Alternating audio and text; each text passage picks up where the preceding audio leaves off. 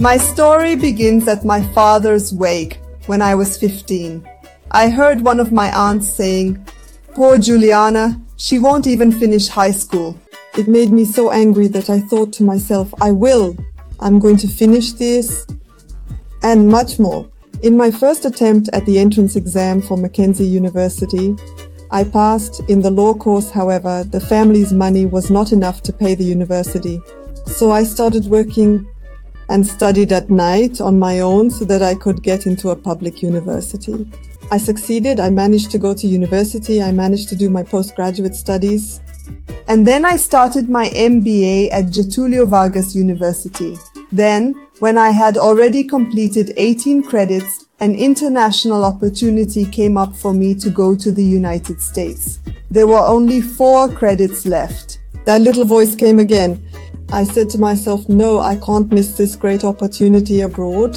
I went to the United States, started an international career, went to Argentina, Colombia, England, until when I arrived in Switzerland, I still felt the need for a degree with a little more international recognition.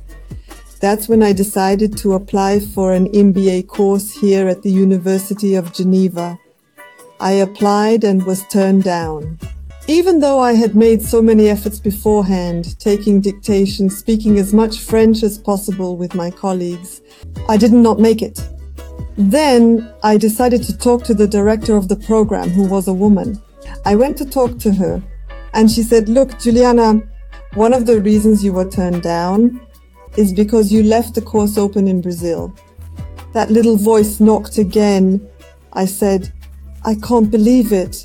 I thought almost 20 years after that story, could my aunt be right? I spoke to the principal. She gave me a chance. And at the end of the year, I was considered the best student. And finally, after many years of therapy with great joy, I succeeded to shut up that voice saying that you're not going to make it. Hello, it's time for Ela Podemais. We are three pioneers in leadership positions and we're going to relive our stories, listen to yours, to inspire other women to make their way to the top. Ela Podemais is presented by me, Andrea Teixeira, Juliana De Beni, and Denise Marconi. Listen to a little bit of what's going on in today's episode. I've lived many lives in one lifetime. I've died many times and I've come back. And I think that's possible in life. You can't stand still. The gaze, especially male, is colonized to desire a young, beautiful body, a young, beautiful, virginal woman. So, how are we going to decolonize the male gaze and desire? Because I always hide behind my hair because I hide the scar. Security doesn't convince me we're insecure by nature. We have to be. To want to be better, to want to seek the unknown. I mean, how many times in a meeting do I want to make a joke? I want to say something funny and I'm stuck there, not knowing if it's appropriate in the context. You know those definitions in the dictionary that have multiple meanings and you don't understand how it can apply to just one person? She is a film director and producer, an artist, and an award winning actress. For Christians, the name Barbara means faith, courage, and determination.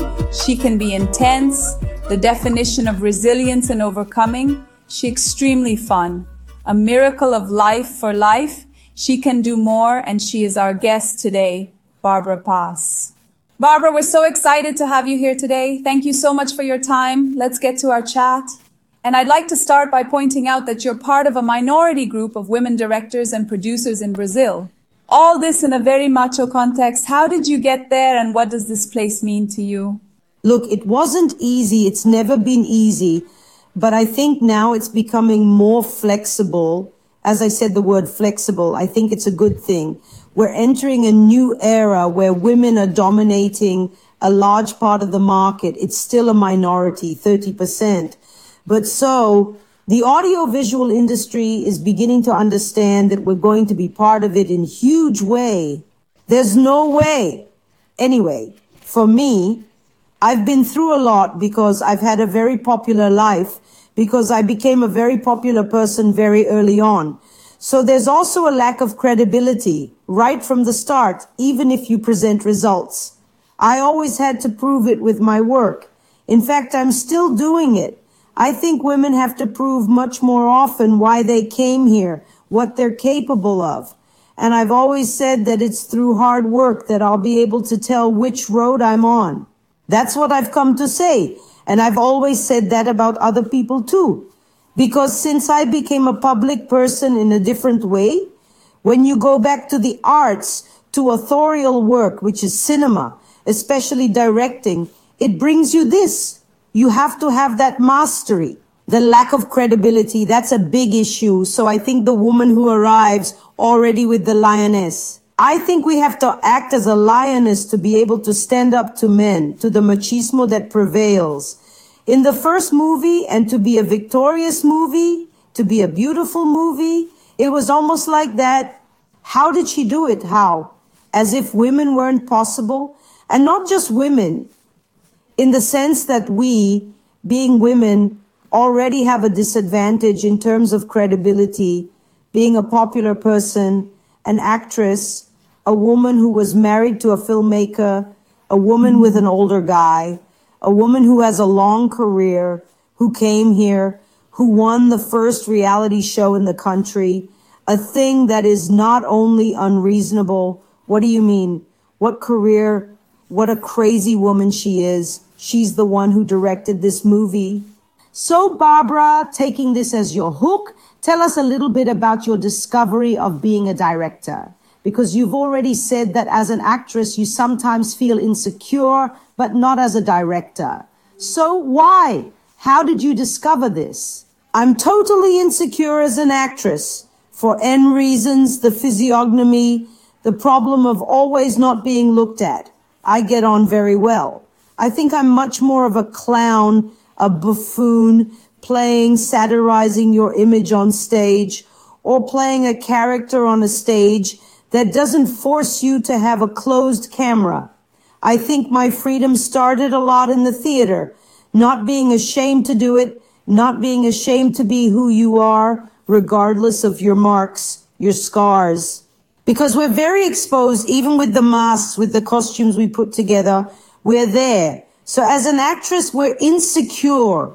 I think everyone, I've seen this from Fernanda Montenegro, everyone, I'm always insecure. Just now I met her. She's going to do Valentino movie.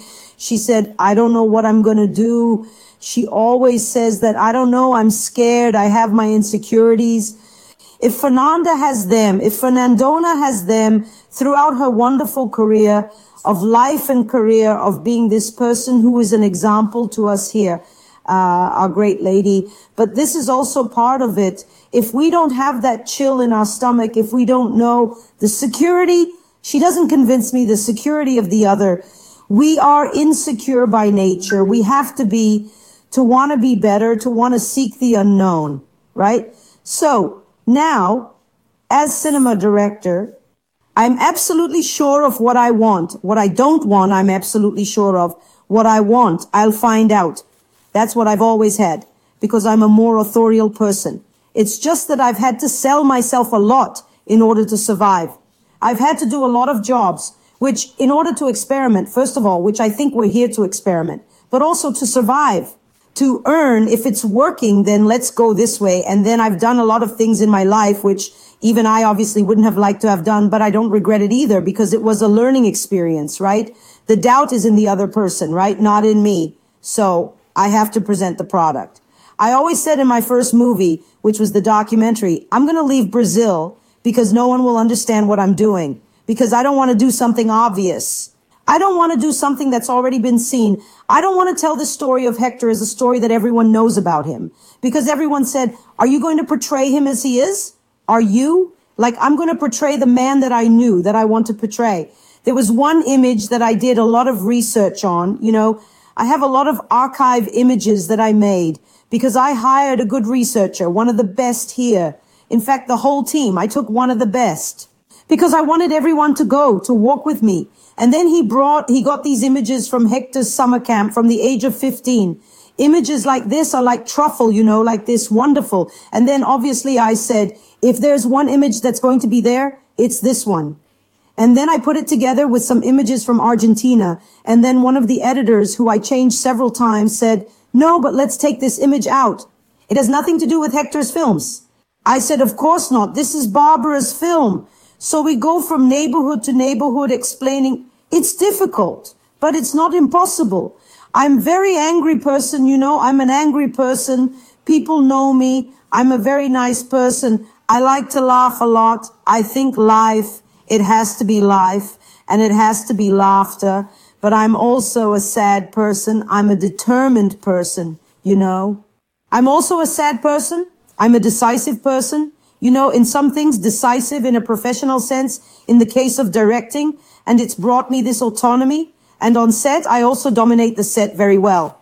Is it sad? Is it serious? Do you need this persona in this position? Explain that a little more, please. I have a very strong masculine side, so it's good that I have this side, which has moved me on. This side that has sometimes been my strength. You know, it's a side of Baker, right? Yeah, I think I'm a loose animal. I grew up on my own. I had a mm-hmm. mother, but I didn't have a father present. So you see how we make an effort to survive in society? Because if it's difficult now, imagine back then. It was much more. So when then I created this strength that I don't know where it comes from either, because sometimes we don't know, but it helps me a lot. And when we talk about definitions, we believe you are the definition of resilience. Because you've had a complicated life story, you lost your father very early. I also lost my father at the age of 15. Then there's the story of your mother, the accident, and then together with Babenko, the question of overcoming an illness, of living with an illness for so long. How do you inspire resilience to your team, to the people around you? Sometimes when I'm laughing, people say, but she laughs, huh? What do you mean? Like I've heard someone say, what are you going to do with your life? Life gives you so many things. I always say, life gives you a lemon. I'll make lemonade out of which. Do not stop to think if we'll make a lemonade. Just do it. My mm-hmm. mother was a great example. My mother was sick after being pregnant of me. Since I am a child, I believe that being alive is everything. Being healthy is everything. If I'm healthy, I go. I inspire. I don't even know if people used to say, you're my inspiration. You inspire. I say, wow, is that so? I'm not an inspiration to myself because we can't see ourselves. We go. I've always been, right? I haven't stopped to think if I am an inspiration. I just didn't have a choice. If life has given me dramas, tragedies, that's it. I've had many lives in a lifetime. I've died many times. I've come back and I think this is possible in life. We can't stand still. We can't stay in the past. We're not a past. We're built from our past, but we have to look. We have to live in the present. The present is made up forever. It's made up of nows. So I live very much in the present. It seems like I'm always going to end like this. I always think I'm going to leave. I always think I'm going to die. So I don't have much time. So I have to do it now. The movie I have to do now, you know? So I always have that. I think maybe the example is this. Don't be afraid. Do it. Do not let fear be yours. Let it drive you in life. Since you're afraid, then fight with your fears. Fight it. You know, fight it. I've always fought with my dragons. Obviously, I don't live a life. I always think I know something's going to happen. You know, I always live like this. When my life is too calm, I need to go into an abyss. So when it's too calm, there's something strange. I'm a very active person, very, very hyperactive, very in the sense that I have to be creating. I have to be discovering. I think that when I've discovered that I'm like this, it's not a problem. I think that if I'm sad without what I'm doing, I can't try without producing. I can't. So I'm recording, I'm producing, so I'm recording, I'm photographing a lot. So I can't let myself act without producing. So I'm on set, I photograph everyone, I film everyone. I do a lot of work for free. I keep doing it so I can feed the other side of me, which is very big. And there's an interview with you, Barbara, that you said you dyed your hair to show respect. Why is that? But that was actually me painting for a play called Hell. It completely changed the look. After the accident, I dyed my hair very blonde. And I've always had a good body, so focus on the body. Focus on what you're selling you have to survive. So I was like, Let's change the focus. Don't look at my face. Look at my body and my hair. So I obviously realized that it was unconscious. It wasn't a conscious teenage thing. It was something I heard a photographer who was my boyfriend at the time say to me.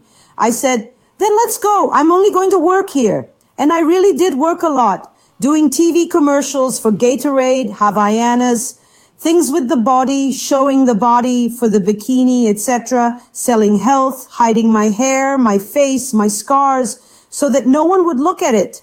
How crazy is that? Because the brain of a human being is so crazy, but I did it. I got through it, but at the same time I was talking, nobody listens to me. Nobody knows. Nobody wants to see that I have something inside. And then it got worse and worse. You get older, you enter the world, you say, you've reached 30, you say, I want respect. I want people to understand that I have something to say.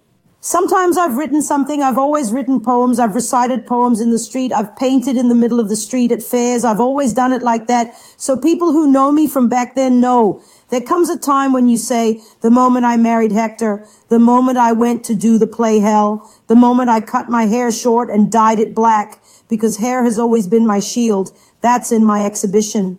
Because I always hid behind my hair, because I hid scars. And then I swear, it was amazing how people started to look me in the eye, to listen to what I had to say. That's not a, that's an absolute truth, I'm telling you, because then I understood. And another actress had already told me, I never want to be blonde again. An actress who played Oscar Wilde in the play, The Importance of Being Faithful to Me. She said to me, I'm blonde. I dye my hair black, black, black. And it was something like that, not a joke. It was serious. And then I was able to be more myself without having to, you know, pretend, put on my shorts, my sweatshirts and be more my boy, my girl, be me rather than you needing to wear more provocative clothes. Blonde hair alone gives you that, you know, when you're young, right? When you're blonde. But I don't want to be blonde anymore. Just a character in the theater. I don't want to be blonde. I think that's fine.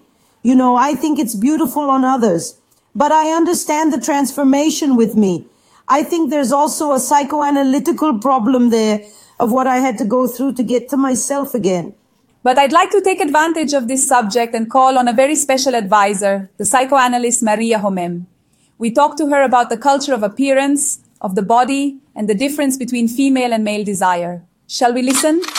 The gaze, especially male in any position, is colonized to desire a young and beautiful body. The young, beautiful, virginal woman. Why do I care that she's a virgin? Because she has no experience. That's the deep patriarchal place. So how do we decolonize the male gaze and desire? And also the fear of this, let's use a cliche empowered woman who can pay the bill, who has her job, who sometimes earns even more, who has some decisions to make, who goes here, who goes there, that has her autonomy, then it gets very complicated. Along with that, a body that isn't that girl's that I'm going to take to teach everything, then it becomes very obvious. I'm not in this place of patriarchal leadership. But I always like to go back to that verse, a wonderful verse by Adelia Prado, who will say, My G spot, the G spot is in my ear. So, above all, for women who can love and desire a man for his intelligence, not just for his ass, whether it's hard or not, not that you can't have sex with a boy on the beach, I don't know. They have to do with that, but together with a way, with a position, with what you say, with what you think, with the idea, with the quality of her, with the humor, the playfulness, the sweetness, perhaps we, men and women, can understand this complexity of desire.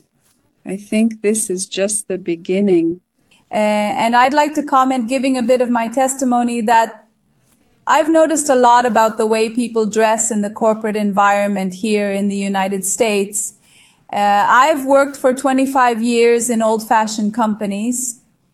We work very much as men. Suits, shirts, nothing sexy, nothing that in any way shows off our bodies. I enter this American market and I see it differently. I see lots of women dressing sensually at work, wearing heels, short dresses, tight dresses. And that's a bit of a question. Even in Latin culture, we have this additional challenge of somehow wanting to hide. This is very much in line with what you said. Wanting to hide and focus on something other than appearance, other than sexuality so that we can be seen as having more value than physical appearance. What's that like for you? It's so crazy, people. I've heard so many phrases that I've just written a text for a person who was exactly that. First of all, I think for me, I've always used the phrase that the brain is an aphrodisiac. For me, the G spot is in the ear, as Adelia Prado says. My hard on is totally intellectual, totally cerebral. And I discovered this over time. Bodies are beautiful, but bodies alone don't interest me. In fact, sometimes a very beautiful body even distances me.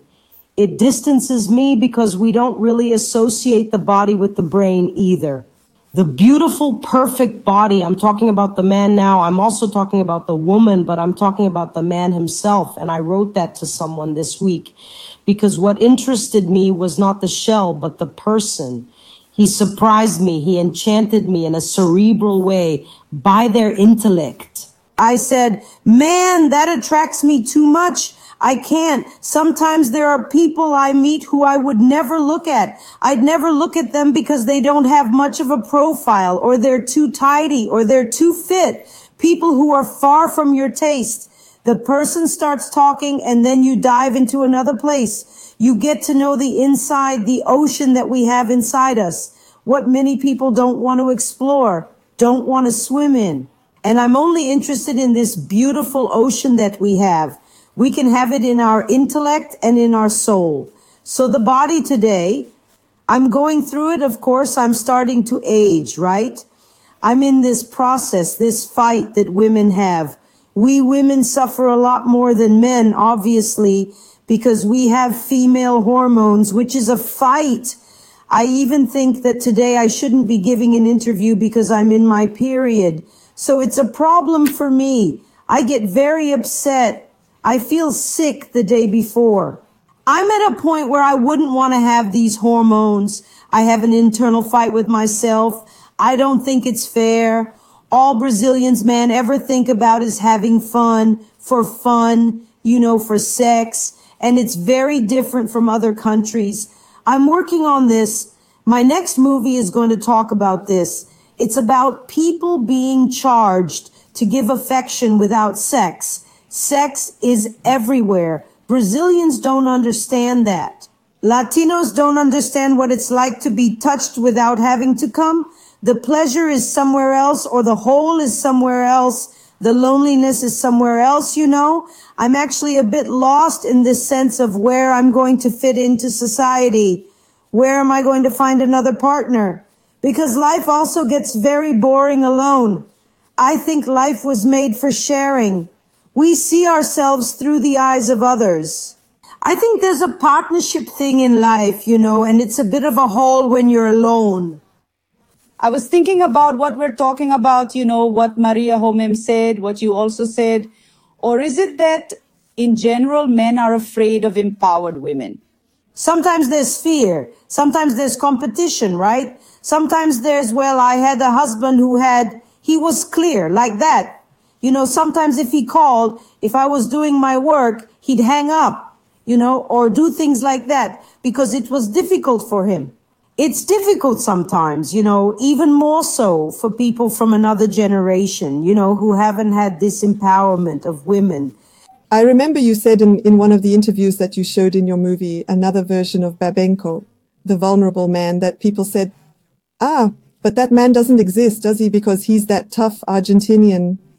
Going a little further along the line that you were talking about men who want to be a bit stronger in front of the camera. What was it like for you to portray male vulnerability? It's so beautiful to hear a man being fragile, a man being true, and a man not afraid to say that he held a friend's hand, that he kissed and hugged a friend. Hector had this femininity that perhaps he only managed to be after he had a relationship with me. Maybe, I don't know. That's all I care about. I don't care if he doesn't have weaknesses. Every man has them. We're human beings. Relationships make us calm down. If it's love, if it's companionship, the shield goes down and you see the person, their silences and their femininity. I think it's very beautiful in men. I think that feminine men, especially men who are the most macho, are the most feminine. They're afraid of that side. They're afraid of the poetry of life. And in my movie, I tried to portray this man. I portrayed him. He's the one I listen to, this poet. So much so that I also released a book of his poetry that he had kept since he was 15. His memories in a very intimate way, you know? And I'd like to close this interview with a question for you. What would Barbara Paz, winner of the Venice Film Festival, say to Barbara Paz, winner of First Big Brother Brazil? I think the one that won the Venice Film Festival is a belief in love first and foremost, in love for life and for human beings.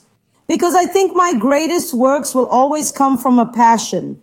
I'm someone who, for example, I'm frozen in my writing. I can't write. I'm not in love, you know? I need to fall in love. I need to fall in love with someone, with something in order to flow. So the movie is a portrait of this relationship, but also it's a portrait of a belief in me, of a man who believed in me. He said, follow your intuition, follow your talent, this place there. He was the first person who really believed in me, saying, man, you're not just an actress. You can be all of these things that you're going to be. Look, I'm giving you my passport. Go on, he said. So having someone on your side for someone who was brought up without a father, without any reference is so important in life. So these two people come together. That girl from Big Brother, like the girl from the accident who is in my exhibition, which I'm opening in Rio de Janeiro on November 11th at the Helio Oiticica Center. She's there. That girl who had the accident, she's there. I know her. She died. She's not here anymore, but she's inside me. That girl from Big Brother, I know her too, but she's not here anymore. She's moved on. So I think it's beautiful to see this evolution of the species because we come from infinity. In a little while, it'll be over. What did we do from there to the end? Very cool. We have a board here on the podcast now to help women face the corporate environment with less stress. It's Can She? Please stay with us. In the Can She, we receive an audio with a problem from a listener. In this episode, the question comes from Glauci Yumi. She works in communications and marketing. Let's go.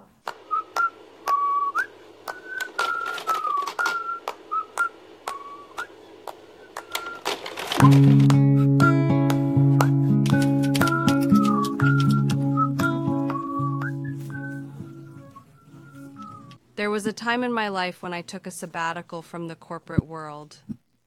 During this period, I looked for new routes, taking alternative paths that were outside the environment of the big companies.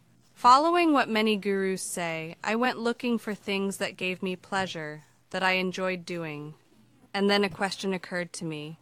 Could it be that by doing this, taking up an activity, that, at first, was non-profit, that gave me a lot of pleasure, and turn it into something compulsory, at the risk of getting tired of that activity, from something I used to love doing?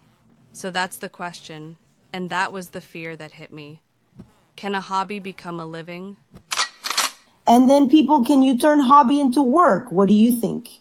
If you're lucky enough to have a hobby that can give you a livelihood, if you can make a living, if you can make a living from your hobby, it's the best of all worlds. I say that I've survived 20 odd years in my consulting career because I'm passionate about what I do. I really enjoy it.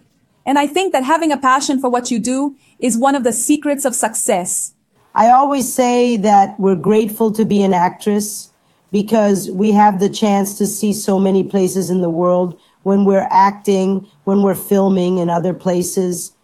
Even directing, you get to know a lot. I love people. So for me, if I'm in the hinterland, I go there and go to people's houses So for me, perhaps my biggest hobby is meeting people, people, people, really people, you know, for real. Apart from the world that Brazilians have made of television celebrities and so on, this fills my life, you know, bringing things together, being a hobby means meeting people. Yes, it is. Normal people, I want to be a civilian. So I go out wherever I want. I go wherever I want.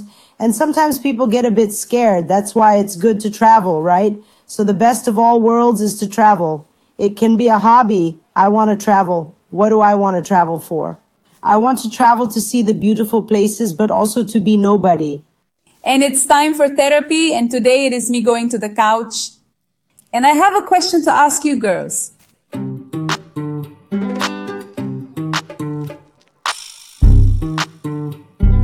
Begin with, I think I've always felt different. I was born in Sao Paulo from Northeastern parents. Early on, I moved to Rio, then I lived in Brasilia, then I lived in Campinas, then I came back to Sao Paulo, and now I'm in New York. And in all the places I've been, I haven't always felt like I belonged there. In Sao Paulo, I was from the Northeast. In the Northeast, I was from Sao Paulo. Here, I live in New York. I'm the Latina. I'm always in that place, in that position of being different, which is often positive and often negative. Of course, we always want to feel a sense of belonging. If I parallel this to my professional life, today I'm facing a major career challenge in adapting to the way I work here in the United States. It's a different culture, it's different people, it's a different language, and I often have this doubt in my mind. I find myself in various situations trying to fit into the culture. And I can give you examples of meetings. I mean, how many times in a meeting have I wanted to make a joke? I've wanted to ask a more personal question and I'm stuck there not knowing if it's appropriate in the context or not, how people are going to react, how the feedback is going to be. I even remember Bruna Marquezine, who spoke recently. She did a movie here in the United States. She said, if he only knew how much cooler I am in my own language in my country, I think exactly the same thing. In many situations, I say, if this were in Brazil, I'd do so much better. And this question for you, how much do I really have to adapt? What is the limit? How is the best balance of all this? I've been living outside Brazil for 25 years. So I'm at the point where I'm almost halfway between the time I lived in Brazil and the time I lived abroad. And so for 25 years, I've been making jokes that sometimes people don't understand. I was telling the girls beforehand. I recently spoke here about how the electricity bill in the company has increased so much. And we were talking about how it attracted people to come back to the office physically. I said, let's say there's a free shower. Uh, nobody understood then I looked at them and said, guys, it's, I am joking. Okay. I don't know if you think so. The financial person that's making a joke, it can't be right. And there's still this thing about uh, Brazilians not being taken very seriously because we made a joke here or there. But then when you go back to the home country, everyone misses the jokes that nobody understood. Cool. Thanks, guys, for the insights. Barbara, thank you very, very much for sharing with us a little of your journey, your insights, your life.